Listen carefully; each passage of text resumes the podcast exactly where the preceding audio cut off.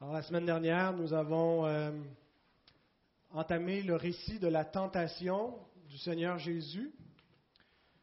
Nous avons vu qu'il y avait au moins deux bénédictions pour nos âmes dans ce récit. D'abord, euh, l'obéissance active de Christ qui nous est imputée, que sa victoire doit être considérée comme notre victoire parce qu'il était là comme notre représentant comme euh, figure publique, comme tête de l'alliance. Et donc, en lui, nous avons résisté à la tentation. C'est son obéissance euh, qui est notre repos, notre réconfort dans toutes nos défaites. Et la deuxième bénédiction, c'est son propre exemple qui, euh, lorsqu'on le suit, lorsqu'on porte les regards sur lui, on est transformé dans notre, notre être et on devient semblable à lui on se fortifie, on devient en mesure euh, de, mener des batailles contre l'ennemi et de remporter des victoires au quotidien. Nous avions vu également que la tentation, ou si vous préférez l'épreuve, fait partie du plan de Dieu pour notre vie, que Dieu ne veut pas une vie à l'eau de rose pour ses enfants, mais euh, qu'il euh, désire les mettre au creuset de l'épreuve, les envoyer au désert pour éprouver leur foi, dans le but d'améliorer leur foi. Et nous avions dit également que Dieu ne fait pas simplement nous lancer au désert euh, et nous abandonner là, mais qu'il nous accompagne, puisque l'Esprit conduit Christ au désert pendant 40 jours.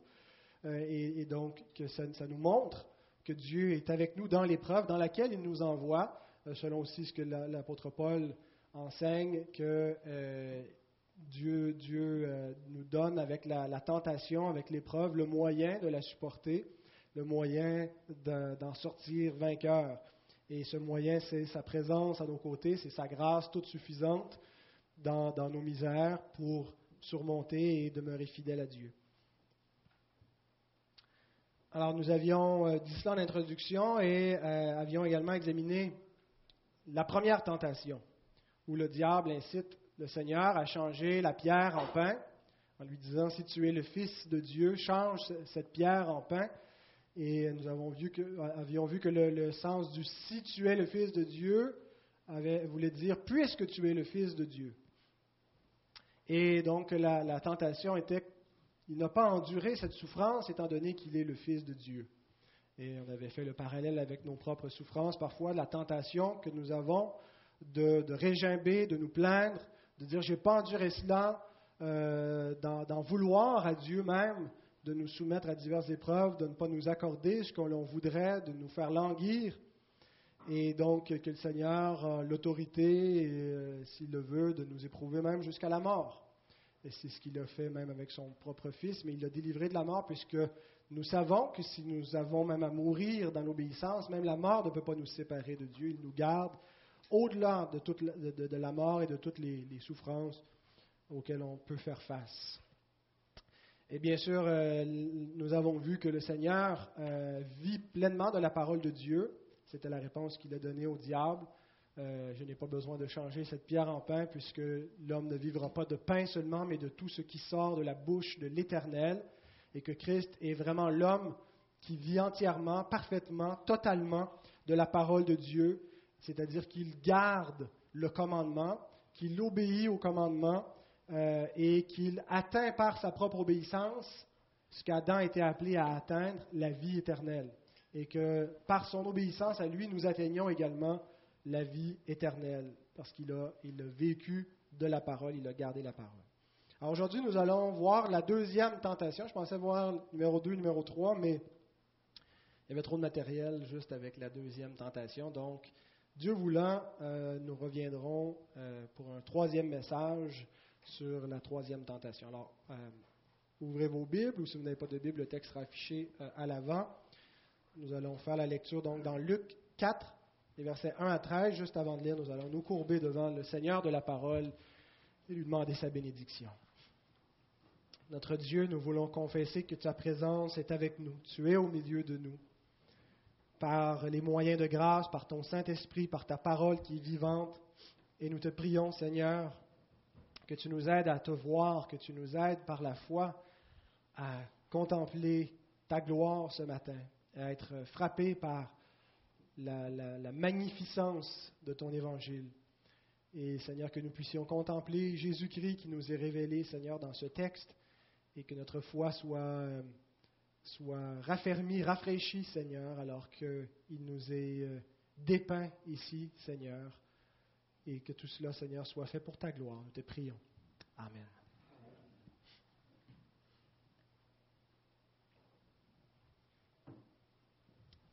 Jésus, rempli du Saint-Esprit, revint du Jourdain, et il fut conduit par l'Esprit dans le désert, où il fut tenté par le diable pendant quarante jours. Il ne mangea rien durant ces jours-là, et après qu'ils furent écoulés, il eut faim. Le diable lui dit, Si tu es le Fils de Dieu, ordonne à cette pierre qu'elle devienne du pain. Jésus lui répondit, Il est écrit, L'homme ne vivra pas de pain seulement mais le, diable ayant élevé lui montra en un instant tous les royaumes de la terre, et lui dit, Je te donnerai toute cette puissance et la gloire de ces royaumes, car elle m'a été donnée, et je la donne à qui je veux. Si donc tu te prosternes devant moi, elle sera toute à toi. Jésus lui répondit, Il est écrit, Tu adoreras le Seigneur ton Dieu, et tu le serviras lui seul. C'est la tentation que nous allons examiner aujourd'hui. Verset 9, le diable le conduisit encore à Jérusalem, le plaça sur le haut du temple et lui dit, Si tu es fils de Dieu, jette-toi d'ici en bas, car il est écrit, il donnera des ordres à ses anges à ton sujet, afin qu'ils te gardent, et ils te porteront sur les mains de peur que ton pied ne heurte contre une pierre. Jésus lui répondit, Il est dit, tu ne tenteras point le Seigneur ton Dieu. Après l'avoir tenté de toutes ces manières, le diable s'éloigna de lui jusqu'à un moment favorable. La première chose que j'aimerais dire ce matin, c'est que ce récit n'est pas premièrement à propos de nous, mais à propos du Seigneur Jésus. Plusieurs approchent la Bible en cherchant une parole pour eux-mêmes, euh, en cherchant qu'est-ce que Dieu veut me dire. Et on a une lecture parfois très, très égocentrique de la Bible, on cherche toujours quelque chose comme si ça nous parlait de nous, ça parlait pour nous, on fait des applications, on spiritualise, on allégorise le texte pour l'appliquer à notre vie parce qu'on cherche quelque chose de concret pour vivre notre vie. Mais ce récit n'est pas à propos de nous, premièrement, mais à propos du Seigneur. Et si on n'arrive pas à voir cela, premièrement, on ne verra pas comment il s'adresse à nous. On ne verra pas on ne retirera pas la vraie bénédiction qu'il y a là pour nous, pour notre âme, si on ne voit pas premièrement comment il concerne le Seigneur. Quand on lit la Bible, on ne doit pas se dire qu'est-ce que Dieu veut me dire dans ce passage, mais plutôt qu'est-ce que Dieu me révèle de Christ dans ce passage? Et quand on comprend ce qu'il nous révèle de Christ, on comprend par la suite qu'est-ce qu'il veut nous dire.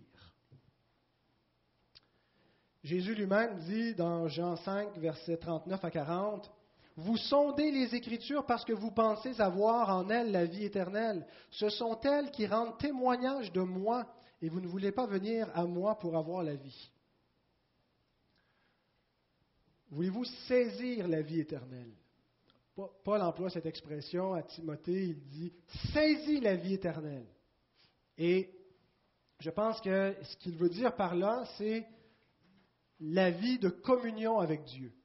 Vous savez, quand Jésus dit La vie éternelle, c'est qu'ils te connaissent, toi le seul vrai Dieu et celui que tu as envoyé, Jésus-Christ. La vie en abondance, la vie que le Seigneur promet à ses brebis. Il est le bon berger et ceux qui entrent par la porte, il est la porte des, brebis, trouvent d'abondants pâturages. Ils reçoivent la vie en abondance. Si nous voulons saisir cette vie en abondance par la communion avec Christ, c'est en le contemplant au travers des Écritures. Il dit, vous sondez les Écritures, il dit ça aux Juifs qui, rejetaient le Christ, parce que vous voulez trouver la vie éternelle. Vous savez que c'est dans, dans les Écritures que Dieu révèle cette communion de vie éternelle avec lui. Mais si vous ne venez pas à moi, vous n'aurez pas cette vie éternelle. Alors quand on lit les Écritures pour goûter, pour saisir la vie éternelle, il faut saisir Christ dans la parole.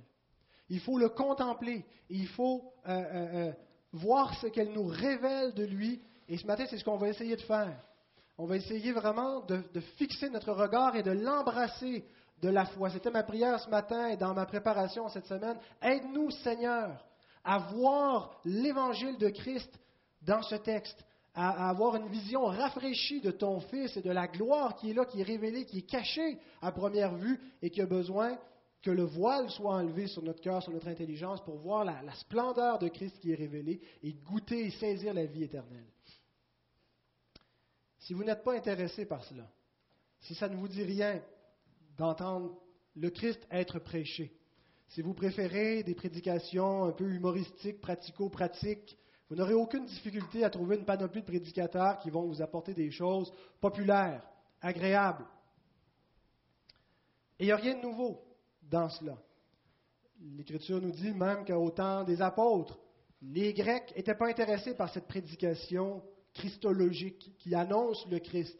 C'était un, scandale pour, pour, les Juifs et pour les Grecs, parce que les Grecs recherchaient les discours élogieux de la sagesse. Ils voulaient quelque chose qui correspondait à, la mode de leur époque. Et les Juifs voulaient être épatés par des miracles. Et Paul dit, nous, nous prêchons Christ crucifié. C'est un scandale pour ceux qui périssent. C'est une folie pour ceux qui n'ont pas vu qu'en lui est révélée toute la sagesse, la splendeur, la gloire de Dieu, la grâce de Dieu, l'amour de Dieu. Mais pour les autres qui ont vu cela, qui ont saisi cela, leur âme se délecte et en demande encore. C'est un festin pour leur esprit de venir et de, contempler leur Seigneur dans la parole. Et ils ne veulent rien d'autre. Alors ce matin, c'est ce que nous allons euh, essayer de contempler dans cette, dans parabole, pas dans cette parabole, dans ce récit. Et euh, bien sûr, il y aura des, applications, j'espère, qui vont découler pour euh, notre vie de tous les jours, mais on ne peut pas passer par-dessus celui qui nous est présenté pour juste voir comment, comment est-ce qu'on peut faire des applications à notre vie. Hein. Alors, la tentation de Jésus arrive à un moment précis dans sa vie, au tout début de son ministère public. Jésus a la plus longue période de sa vie où il n'a pas un ministère public, où il est charpentier, euh, il ne, donc s'est pas révélé encore à Israël, l'Esprit ne l'a pas conduit, ce n'était pas encore le temps. Mais lorsque vient le temps et qu'il se présente à Israël, il reçoit le baptême par Jean-Baptiste, et Luc nous dit au début de, chapitre précédent que ça, marquait le commencement du ministère public de Christ. Et donc le premier événement, après qu'il reçoit ce baptême, c'est la tentation de Jésus. Et c'est une information qui est importante parce que ce n'est pas simplement comme individu que Jésus est tenté et mis à l'épreuve au désert, mais c'est comme personnalité publique c'est comme, et plus, pour être plus précis, c'est en tant que dernier Adam que Jésus vient être soumis à la tentation. Vous avez déjà lu cette expression-là, le dernier Adam, dans 1 Corinthiens 15, 45. On parle parfois du, second Adam. pour être plus précis, c'est vraiment le dernier Adam. Paul ne dit pas le deuxième Adam, mais il dit le dernier Adam. Et je vous dirai pourquoi dans un instant. Le premier Adam était aussi un, personnage public. Il n'a pas seulement été tenté, éprouvé comme individu, et sa chute n'a pas eu une conséquence pour lui seul. Mais il a été mis à l'épreuve comme représentant de tous les hommes, et sa chute a eu une conséquence pour tous les hommes. Et donc, il y a ce parallèle ici entre le premier et le dernier Adam. Tous les deux ont eu à passer le test, à être mis à l'épreuve par le diable. Donc le premier Adam a été séduit par le serpent. Et sa faute a été imputée à tous les hommes. En Adam, nous sommes tous tombés dans le péché. Et Luc a l'intention, Luc qui écrit l'Évangile, ici, qui nous rapporte ce récit, veut que nous saisissions ce parallèle entre Jésus-Christ et le premier homme, Adam. Et il veut qu'on saisisse ce parallèle parce que juste avant de nous présenter le récit de la tentation, il nous ramène en arrière jusque dans le jardin d'Éden, en insérant la généalogie du Seigneur. Et en faisant cela, en prenant la généalogie du Seigneur et en remontant jusqu'au jardin d'Éden, il nous montre que la tentation de Christ au désert, c'est le jardin d'Éden prise deux. Vous me suivez? Et c'est vraiment, euh, cette construction littéraire est vraiment particulière à Luc. Matthieu nous présente aussi dans son évangile la généalogie de Jésus, mais il la met au tout début de l'évangile. Avant de nous raconter les récits de la Nativité, avant de nous parler de, la, tentation des airs, il commence avec la généalogie et il descend. Il part d'Abraham et il descend jusqu'à Christ. Luc ne fait pas la même chose. Luc commence son évangile avec les récits de la Nativité et là, il arrive au ministère public de Jésus, il se fait baptiser. Et là, il insère à ce moment-là sa généalogie. Pourquoi? Ça sort comme ça de nulle part, on lit son baptême, et là, on devrait continuer logiquement la, chronologie de sa vie pour arriver à la tentation. Mais non, il insère à ce moment-là sa généalogie et il ne descend pas. Il remonte. Il part de Jésus et il remonte. Il va dans le sens inverse que Matthieu jusqu'à Adam. Et regardez le, le dernier verset du chapitre 3, le verset qui précède le récit de la tentation, Luc 3, 38. Fils d'Énos, fils de Seth, fils d'Adam, fils de Dieu. Adam est appelé fils de Dieu. Il recule comme ça et c'est tous ses pères, son premier père. Adam, fils de Dieu, une expression euh, qui nous montre, comme le dit Paul dans Romains 5, 14, que Jésus était, que Adam était la figure de celui qui devait venir. Adam, fils de Dieu, était la figure, était une préfiguration, était un type de l'archétype qui devait venir. Le premier Adam était une figure du dernier Adam. Dieu savait en créant Adam qu'est-ce qui allait se passer, mais il avait prévu le coup, il avait décrété le coup, et il avait décrété d'envoyer un dernier Adam quand les temps seraient accomplis, avant même que la chute arrive. Il y avait une alliance entre le Père et le Fils dans, dans la Trinité que le Fils s'incarnerait puisqu'il est l'agneau prédestiné avant la fondation du monde pour venir racheter les élus de Dieu. Et donc, Adam est là comme une figure de celui qui devait venir, Jésus-Christ. Et euh, Luc nous montre ce parallèle en insérant la généalogie jusqu'à Adam. Il recule comme ça, Jésus est le nouvel Adam. Envoyé du ciel. 1 Corinthiens 15, 47. Le premier Adam est de la terre, le dernier Adam est du ciel. Il vient pour sauver ceux qui meurent en Adam, 1 Corinthiens 15, 23. En triomphant là où le premier Adam a échoué, Romains 5, 18 à 19. Un parallèle, la désobéissance d'un seul homme, toute l'humanité a chuté. L'obéissance d'un seul homme, un qui a perdu la bataille, un qui a perdu le, le test de la tentation, l'autre qui a réussi.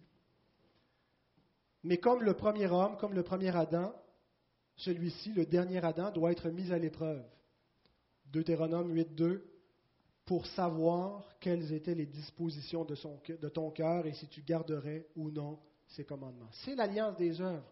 Il doit être mis à l'épreuve pour voir s'il va vivre de la parole. Et aucun homme, même pas le premier homme qui était sans péché, n'a réussi à accomplir cette alliance des œuvres pour atteindre la vie éternelle en gardant la parole de Dieu.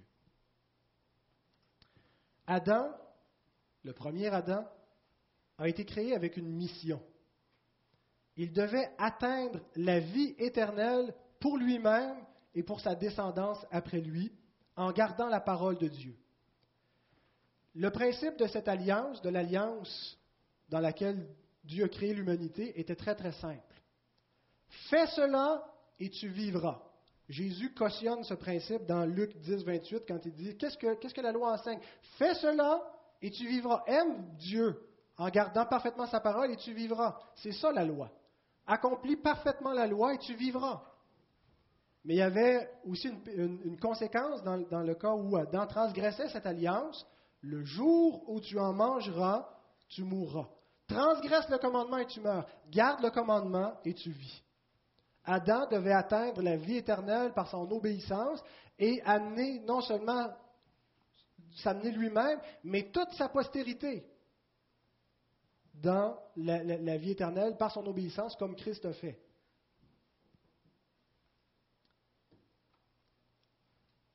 Et c'est ce que ça signifie, vivre de tout ce qui sort de la bouche de Dieu. L'homme ne vivra pas de pain seulement, mais de tout ce qui sort de la bouche de Dieu, c'est-à-dire garder son commandement, garder sa parole parfaitement et en gardant sa parole, atteindre la vie éternelle. C'est ce que devait faire Adam. Jésus, c'est le nouvel Adam, mais c'est aussi le dernier Adam. C'est l'expression que l'apôtre Paul emploie. Pourquoi?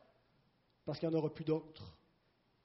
Il n'y aura plus un autre chef de l'humanité comme ça, à qui il sera donné, entre les mains duquel toute l'humanité va être placée pour dire soit que l'humanité périt, ou soit que l'humanité est sauvée par ton obéissance ou par ta désobéissance. Il est le dernier Adam qui va sceller la condition humaine par son obéissance. Il vient accomplir l'alliance des œuvres une fois pour toutes. Il vient renverser le diable une fois pour toutes. Il vient faire l'expiation de nos péchés sur la croix une fois pour toutes. Il est le dernier Adam, l'Adam une fois pour toutes.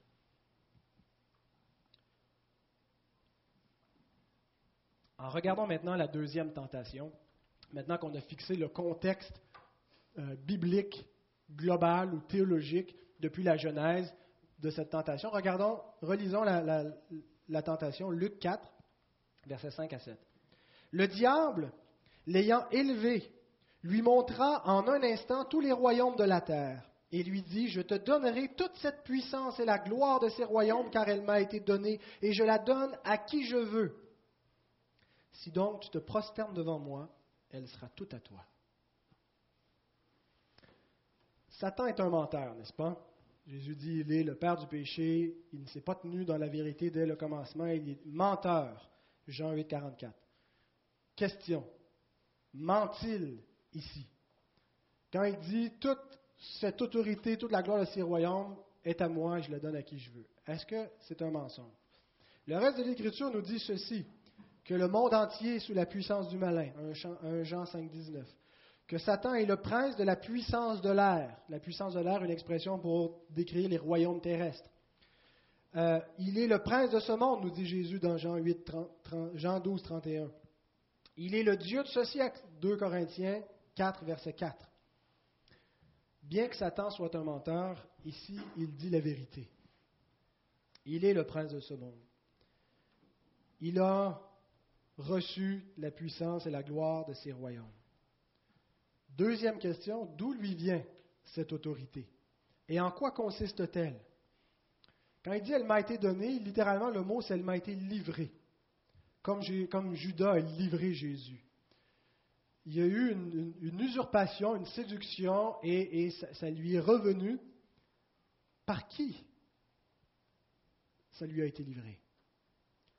Par le roi qui a reçu la domination sur les œuvres de Dieu au commencement. Adam n'était pas simplement un homme, il était aussi un homme avec une fonction particulière, il était un roi. Il a reçu le royaume, il a reçu l'autorité sur les œuvres de Dieu. Genèse 1, versets 27 à 28. Dieu créa l'homme à son image, il le créa à l'image de Dieu, il créa l'homme et la femme. Dieu les bénit et Dieu leur dit, soyez féconds, multipliez, remplissez la terre et l'assujettissez et dominez sur les poissons de la mer, sur les oiseaux du ciel et sur tout animal qui se meut sur la terre. Adam a reçu une autorité. Dieu a confié sa création à Adam. Il était le prince de cette création. Tel était son royaume, la gloire dont il fut couronné au commencement. Il était le chef. Et toute cette gloire a été livrée au diable. Satan, pour faire tomber le premier homme, s'est approché de la femme et l'a séduite par ses paroles en l'amenant à rejeter la parole de l'Éternel. Satan visait Adam en passant par Ève. Et en s'approchant donc de elle, en la séduisant, il a réussi à faire tomber celui qui était le représentant. Ce n'est pas la chute d'Ève qui, qui, qui, nous est imputée, c'est la chute d'Adam. Probablement que Ève aurait pu être rachetée par l'obéissance d'Adam, comme nous avons été rachetés par l'obéissance de Christ. mais par Ève, il a fait tomber notre roi. Celui qui avait reçu le royaume, celui sous les pieds duquel Dieu avait placé toutes ses œuvres et toute l'autorité et la gloire de ce qu'il avait créé. Et c'est comme ça que le diable a usurpé le monde. C'est la source de tout mal. C'est le péché originel. C'est là d'où vient le péché dans le monde. Vous êtes né dans un monde déchu. Vous êtes né sous la puissance du péché. Vous êtes né sous la puissance du diable, sous son autorité spirituelle, sous son pouvoir. Vous n'êtes pas né libre. Vous n'êtes pas né entre Dieu et le diable avec un parfait libre arbitre. Mais vous êtes né esclave. Vous n'êtes pas né pur, innocent. Vous êtes né avec la corruption attachée à votre cœur avec le péché qui vous a été transmis de génération en génération. Vous êtes né dans le royaume de Satan, enchaîné à la mort. C'est un portrait très, très, très sombre de l'humanité, mais c'est un portrait très, très, très réel. C'est comme ça que l'Écriture explique ce qui tourne pas rond dans le monde, ce qui va pas bien chez l'homme. D'où vient le mal? D'où vient l'injustice? D'où viennent les guerres? D'où viennent les divisions? D'où viennent les divorces? D'où viennent les meurtres? D'où viennent les adultères? D'où viennent toutes les souffrances et toute la corruption qu'on voit chaque jour? Pas seulement chez les autres, mais en nous-mêmes, dans nos pensées, dans nos actions, dans nos paroles.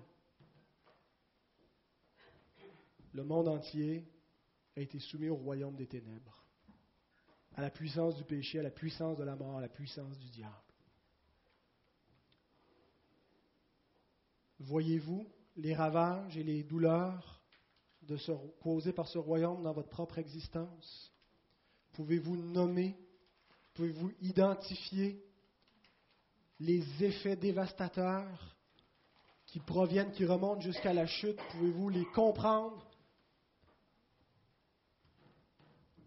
Faisons attention cependant de ne pas nous voir comme de simples victimes innocentes du péché et on est né captif.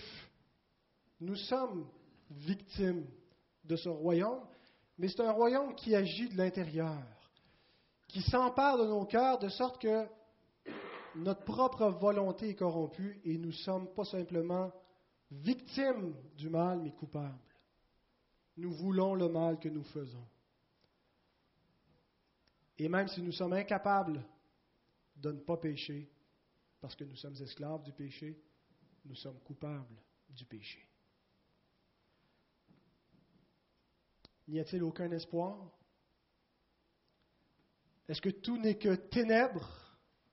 Est-ce que notre seule consolation, c'est le manger, le boire, les divertissements, le cinéma pour oublier que nous sommes malheureux et que ça va mal dans le monde? Écoutez ce que Dieu dit au prince des ténèbres immédiatement lorsqu'il a reçu l'autorité des royaumes. Genèse 3.15.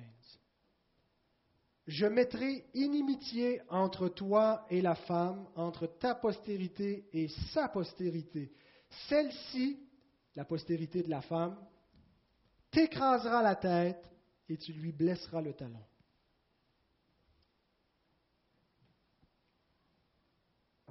Dieu a déclaré un jugement contre le prince de ce monde dès le commencement,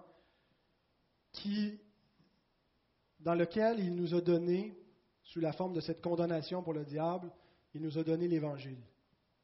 Il a proclamé une promesse, il a annoncé une bonne nouvelle, qui viendrait une postérité, un fils, pour écraser la tête du serpent pour triompher totalement du mal. Un roi qui allait remplacer le premier roi. Un nouvel Adam qui allait remplacer le premier Adam. Qui allait être blessé, qui allait devoir mourir. Tu lui blesseras le talon, mais qui allait vaincre totalement le diable en lui écrasant la tête. l'image d'écraser la tête dans l'Antiquité, ça, montrait la, domination, la victoire complète sur les ennemis.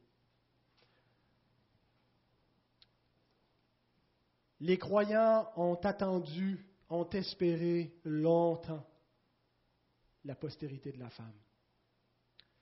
Et Dieu a placé dans une famille, dans une lignée descendant à partir d'Adam, pour éventuellement être placé dans la famille d'Abraham, cette postérité promise. Et Dieu a gardé cette lignée que le diable, par sa postérité, par ses fils, s'est efforcé d'essayer de détruire, d'essayer de corrompre, mais il n'y est pas parvenu.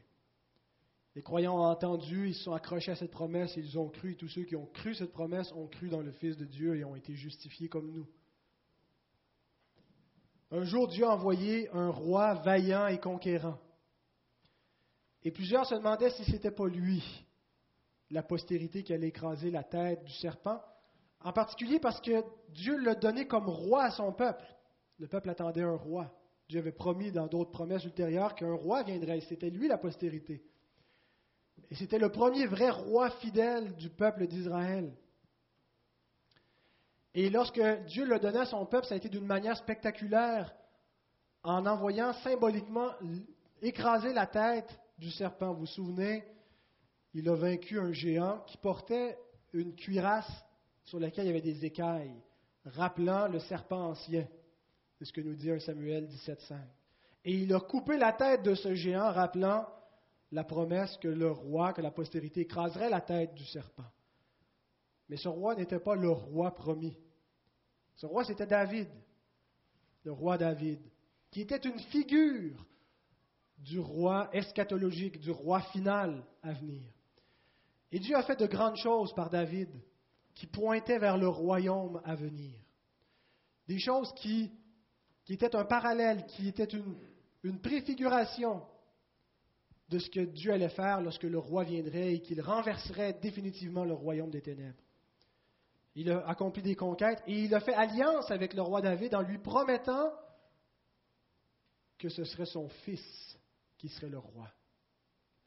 Que ce serait son fils qui apporterait le royaume de Dieu parmi les hommes et qui bâtirait la maison de Dieu au milieu des hommes.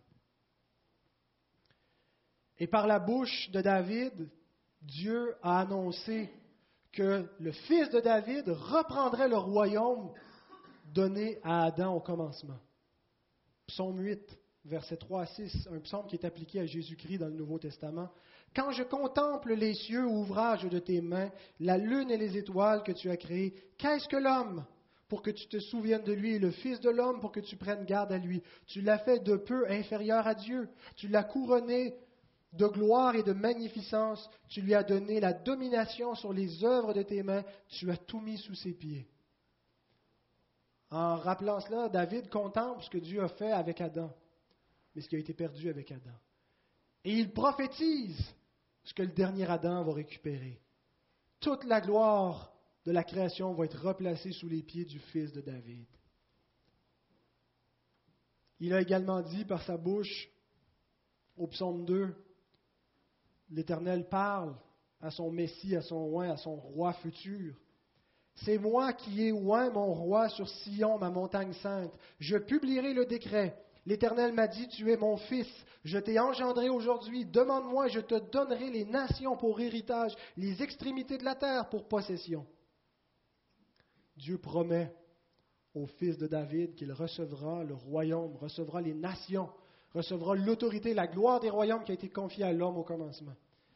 Et dans d'autres passages, dans plein de passages de l'Ancien Testament, la venue de ce roi a été annoncée, son royaume a été décrit. Il y a eu une attente messianique qui s'est développée. On décrivait les jours de gloire qui étaient devant, dans l'attente qui viendrait, comment les choses allaient être merveilleuses lorsqu'il allait naître, lorsqu'il allait arriver, et que même toutes les nations, ceux qui ne faisaient pas partie d'Israël, allaient se rallier, allaient être dans son royaume. Nous lisons par exemple dans le psaume 72, versets 7 et 8.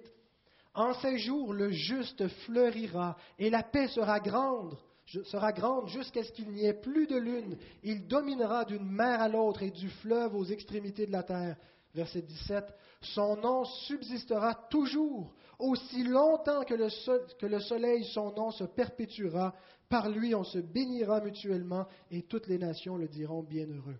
Une caractéristique de ce règne, c'est qu'il n'allait pas passer. Il n'allait pas être comme la gloire éphémère du royaume de David ou de Salomon, mais ça allait être une gloire éternelle. Loin de Dieu, c'est-à-dire le Messie, c'est-à-dire le roi, c'est-à-dire le Christ, c'est Jésus. Et nous sommes là ce matin, en train de le contempler. Il est là dépeint devant nous, décrit dans ce texte, pour que nous puissions voir sa gloire et croire en lui. Ces choses ont été écrites afin que vous croyiez, afin que vous puissiez voir les promesses de Dieu et voir que Christ est le oui et l'amène à toutes les promesses de Dieu. Celui qui a été annoncé dès les temps anciens, qui a été espéré par toutes les générations de croyants avant sa venue, est là, devant nos yeux.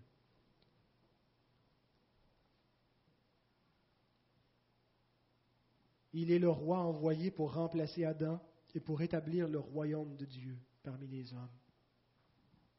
Le voyez-vous? Comprenez-vous? Est-ce qu'il a été donné à vos yeux de voir, à vos oreilles d'entendre et à vos cœurs de comprendre qui est Jésus-Christ? Est-ce qu'il est simplement une figure historique, lointaine? Est-ce qu'il est un un faux prophète comme le croyaient les, Juifs de son temps, un usurpateur? Ils n'ont pas compris qui il était. Ils se sont heurtés à la pierre d'achoppement, ils se sont endurcis. Mais vous, voyez-vous qui est Christ? Comprenez-vous qu'il est le roi de gloire?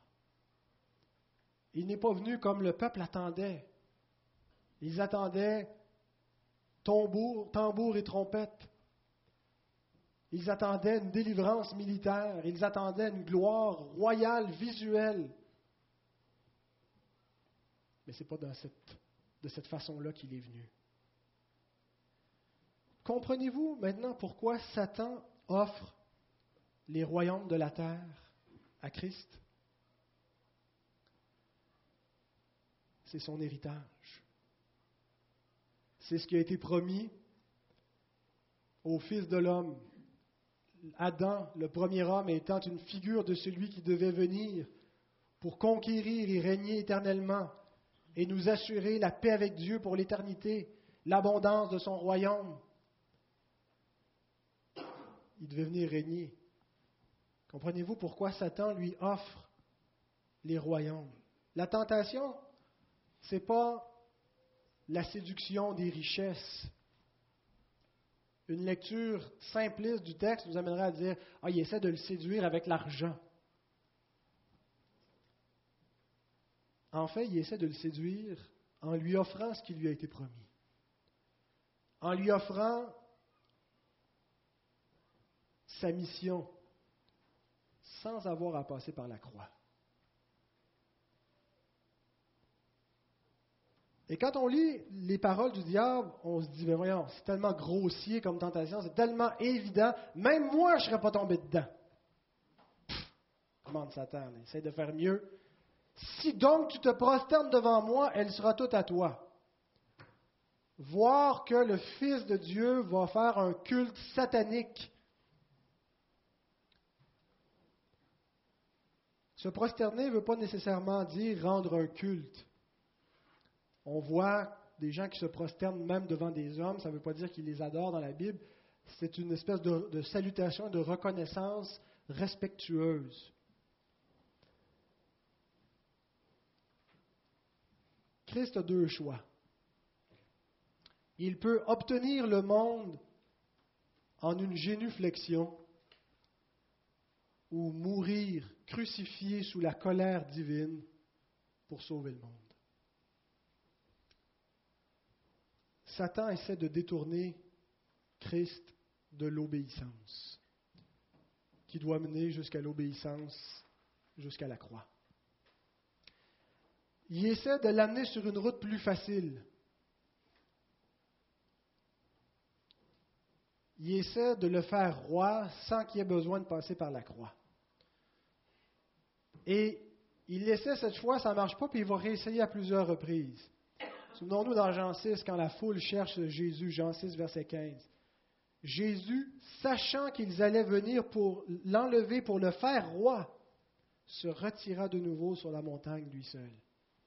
La tentation d'être là, d'être couronné roi, il aurait pu comme ça susciter la, passion populaire du peuple hein, quand il rentre en triomphe à Jérusalem, tout le monde éclate de joie, ils sont prêts. Il n'a qu'à commander en un mot pour remplacer le, royaume d'Hérode et susciter une révolte populaire contre les Romains. Mais il n'est pas venu prendre la route facile, la route de la popularité, la route des hommes. un autre moment, plus subtilement, le diable s'approche et il essaie par la bouche de Pierre de le détourner de la croix. Matthieu 16, 21 23. Dès lors, Jésus commença à faire connaître à ses disciples qu'il fallait qu'il allât à Jérusalem, qu'il souffrit beaucoup de la part des anciens, des principaux sacrificateurs et des scribes, qu'il fut mis à mort et qu'il ressuscita le troisième jour. Jésus savait c'était quoi sa mission. Il savait qu'il avait à mourir. Et il savait qu'il devait demeurer ferme et obéir à son Père jusqu'au bout, malgré tous les obstacles, malgré toute la souffrance qui l'attendait. En entendant cela, lorsqu'il commence à leur en parler ouvertement, il leur avait caché jusque-là, mais vers la fin du ministère, alors que qui gagne en popularité, que les disciples sont, sont tout excités, qu'ils pensent que ça y est, qu'ils vont être couronnés de gloire à côté de Christ, il commence à leur révéler ce qui l'attend, que ce ne sera pas le party comme il, comme il s'imagine. Et voici la réaction de Pierre. Pierre, l'ayant pris à part, se mit à le reprendre et dit, à Dieu ne plaise, Seigneur, cela ne t'arrivera pas. Mais Jésus, se retournant, dit à Pierre, Arrière de moi, Satan, tu mets en scandale, car tes pensées ne sont pas les pensées de Dieu, mais celles des hommes. Jésus est venu arracher le royaume d'entre les mains de Satan. Et ce n'est pas par l'épée qu'il est venu le faire. Au moment ultime, lorsque les soldats viennent l'arrêter, Pierre ça n'a aucun bon sens. Le Messie de Dieu ne peut pas être arrêté, ne peut pas être en procès. Il sort son épée, prêt à se battre pour le défendre. Il, tranche l'oreille d'un soldat. Qu'est-ce que Jésus lui dit? Remets ton épée dans ton fourreau. Est-ce que tu penses que je ne pourrais pas demander à mon Père qui m'envoie douze légions d'anges à ce moment même? Mon royaume n'est pas de ce monde. Je ne suis pas venu pour conquérir ce royaume avec l'épée et les bâtons. C'est par la croix que Christ est venu renverser la puissance du diable. C'est par la croix que Christ est venu nous arracher chacun de nous individuellement à la puissance du péché, au royaume des ténèbres.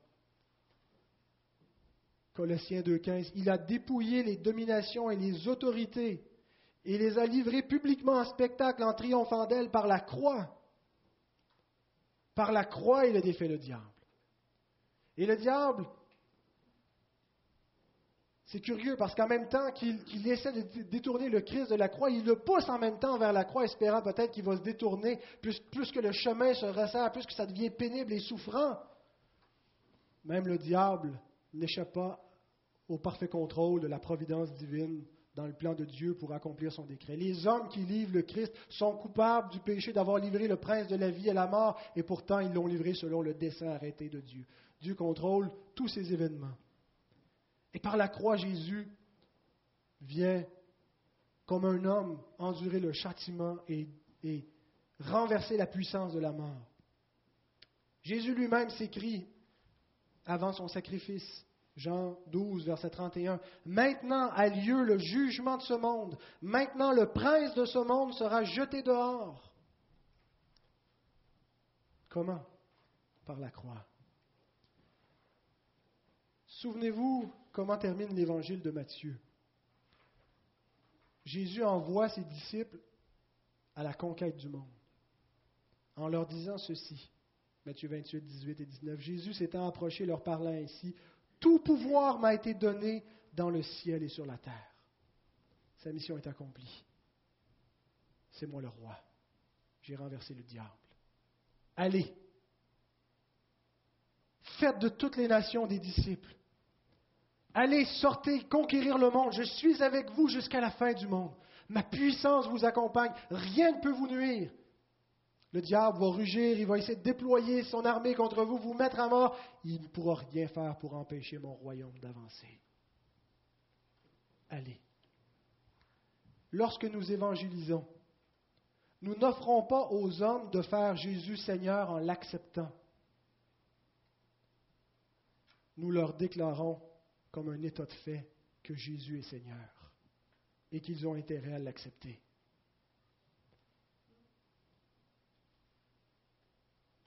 Qu'ils ont intérêt à se soumettre parce que le monde lui appartient et qu'ils vivent dorénavant dans son royaume. Et que s'ils ne se repentent pas et que s'ils ne croient pas en lui, s'ils ne se confient pas dans le Fils, il va les chasser de son royaume éternellement. Il a conquis le monde, c'est à lui. Et maintenant, nous devons proclamer aux hommes qui est le roi de l'univers. Et qu'ils doivent se détourner du faux roi et des faux idoles qu'ils servent pour se tourner vers le véritable roi de gloire. Nous ne les appelons pas à faire Jésus Seigneur. Jésus est Seigneur. Reconnaissez-le comme Seigneur. Confiez-vous en lui parce que vous périrez. Nous ne convainquons pas les hommes que c'est la vérité. Nous leur proclamons la vérité. C'est un état de fait. Le psaume 2 que j'ai cité tantôt, où Dieu parle à son propre fils, qui est aussi le fils de David, qui est le oint auquel il promet l'héritage des nations, ce psaume termine en disant Embrassez le Fils de peur qu'il ne s'irrite et que vous ne périssiez dans votre voie, car sa colère est prompte à s'enflammer. Heureux tous ceux qui se confient en lui. David était déjà une figure de ce roi qui a droit de vie ou mort sur ceux de son royaume, mais le, Fils de Dieu qui n'est pas capricieux, mais qui est un, Dieu de justice et qui ne laissera aller aucune injustice dans son royaume. Si quelqu'un ne se confie pas en lui, son péché demeure sur lui et il sera exterminé de son royaume. Mais il n'est pas un tyran, il est venu mourir pour son royaume, mourir pour son épouse. Il a dit, vous voyez ceux qui, gouvernent dans le monde, ils tyrannisent les nations, ils les exploitent. On le voit encore dans des nations où, il y a des, chefs des peuples qui vivent dans l'opulence alors que les, gens de leur pays sont dans la pauvreté, dans la misère. Ils, les tyrannisent, ils les exploitent par un pouvoir totalitaire. Ce n'est pas ce que notre roi a fait. Il est venu donner sa vie. Il est venu comme serviteur. Mais il a reçu toute autorité, tout pouvoir sur la terre et dans les cieux. Si quelqu'un ne se prosterne pas devant le roi, il va être chassé de son royaume.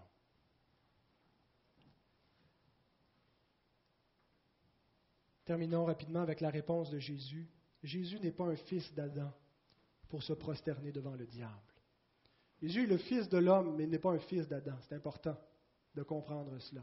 Le fils de l'homme, c'est la figure qui est annoncée dans Daniel, une prophétie, le fils de l'homme qui se tient devant l'ancien des jours, qui est le dernier Adam. Quand Jésus se, nomme le fils de l'homme, il se voit lui-même comme celui qui remplace Adam. Mais il n'est pas un fils d'Adam. Dieu, a fait une interruption dans la, généalogie en envoyant la naissance virginale pour montrer qu'il n'a pas, un père humain, euh, il, est envoyé directement du ciel. Il est un fils de l'homme et il n'est pas un fils d'Adam, et comme contrairement à tous les fils d'Adam, il ne se prosterne pas devant le diable. Il n'écoute pas la parole du diable pour éviter la croix. Luc 4, 8, il est écrit, tu adoreras le Seigneur ton Dieu et tu le serviras lui seul.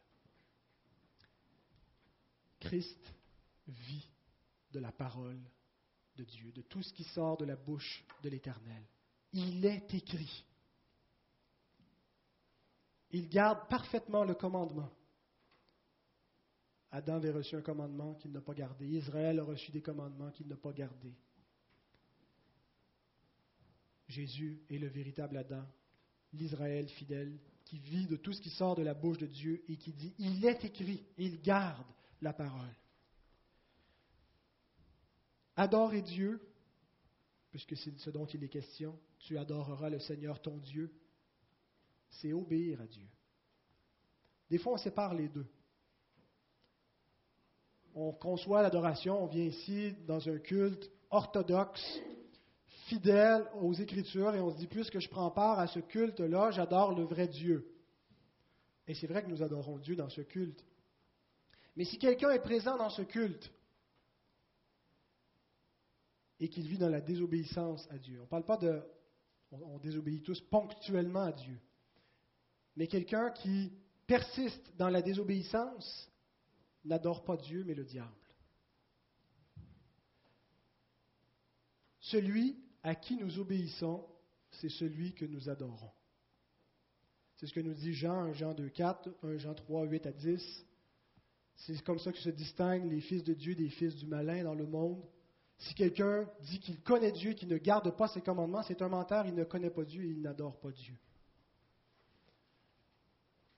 Et sûrement qu'on est choqué en entendant que, si on vit dans la désobéissance au commandement de Dieu, nous adorons le diable, parce qu'on se dit jamais je voudrais rendre un culte à Satan et on trouve le satanisme répugnant. Mais adorer Satan, c'est pas faire partie d'une secte sataniste, faire des sacrifices ignobles.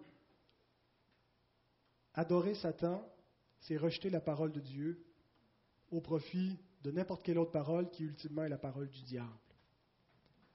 Souvenez-vous de ce que Dieu dit à Saül. C'est par la bouche de Samuel, 1 Samuel 15, 22 à 23. L'Éternel trouve-t-il du plaisir dans les holocaustes et les sacrifices comme dans l'obéissance à la voix de l'Éternel Voyez-vous, adoration, sacrifice et holocauste, obéissance. Comme Jésus dans le sermon sur la montagne, si tu te souviens que ton frère a quelque chose contre toi, laisse-le ton offrande, va te réconcilier, tu viendras adorer plus tard. Dieu ne prend pas plaisir à, un culte d'adoration s'il n'y a pas une obéissance qui lui est associée continuellement dans la vie des adorateurs. Voici l'obéissance vaut mieux que les sacrifices et l'observation de sa parole vaut mieux que la graisse des béliers. Car la désobéissance est aussi coupable que la divination et la résistance ne l'est pas moins que l'idolâtrie et les théraphimes. Puisque tu as rejeté la parole de l'Éternel, il te rejette aussi comme roi. On avait besoin d'un roi fidèle. Un roi qui n'allait pas rejeter la parole de l'Éternel un roi qui n'allait pas se prosterner devant le diable, qui n'allait pas fléchir le genou. Adam s'est prosterné devant Satan, ainsi que tous les fils d'Adam. Je ne sais pas si vous aviez réalisé, mais nous nous sommes tous prosternés devant Satan parce que nous avons tous rejeté la parole de Dieu à un certain point dans notre vie pour écouter la parole du diable. Se prosterner, c'est refuser l'obéissance à Dieu, c'est éviter la croix. Le diable veut que vous évitiez la croix. Il ne veut pas que vous mouriez à vous-même. Il redoute la puissance de la croix dans la vie du chrétien. Et son but, lorsqu'il nous attaque comme croyants, c'est de nous écarter de la croix de Christ et de la puissance de la croix dans notre vie. Il veut, Satan veut que vous affirmiez tous vos désirs, que vous pensiez à vous-même, à votre bonheur, et que vous vous efforciez de trouver les moyens d'atteindre ce bonheur en pensant vous-même, que vous soyez tellement centré sur vous que vous vouliez même que les autres soient centrés sur vous. Il veut qu'à vos yeux, la notion de sacrifice soit répugnante, la notion de mourir à soi-même soit désagréable, que même la croix de Christ paraisse étrange.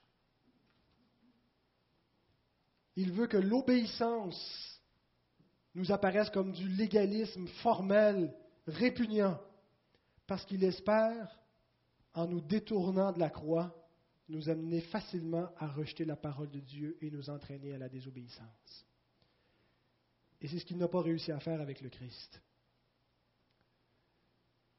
Et c'est ce qu'il n'arrive plus à faire avec nous.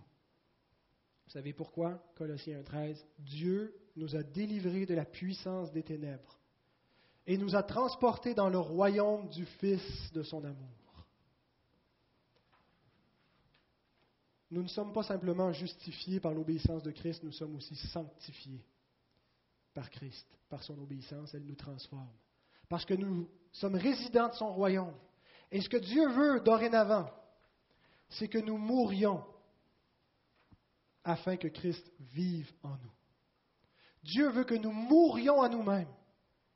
Il veut que nous apprenions à prendre la croix et à suivre Christ, à renoncer à nous-mêmes, à renoncer à nos caprices, à renoncer à notre volonté pour servir, à nous humilier. Il veut que nous grandissions ainsi dans l'amour de notre prochain, dans le service, et qui va manifester sa puissance au travers de notre vie.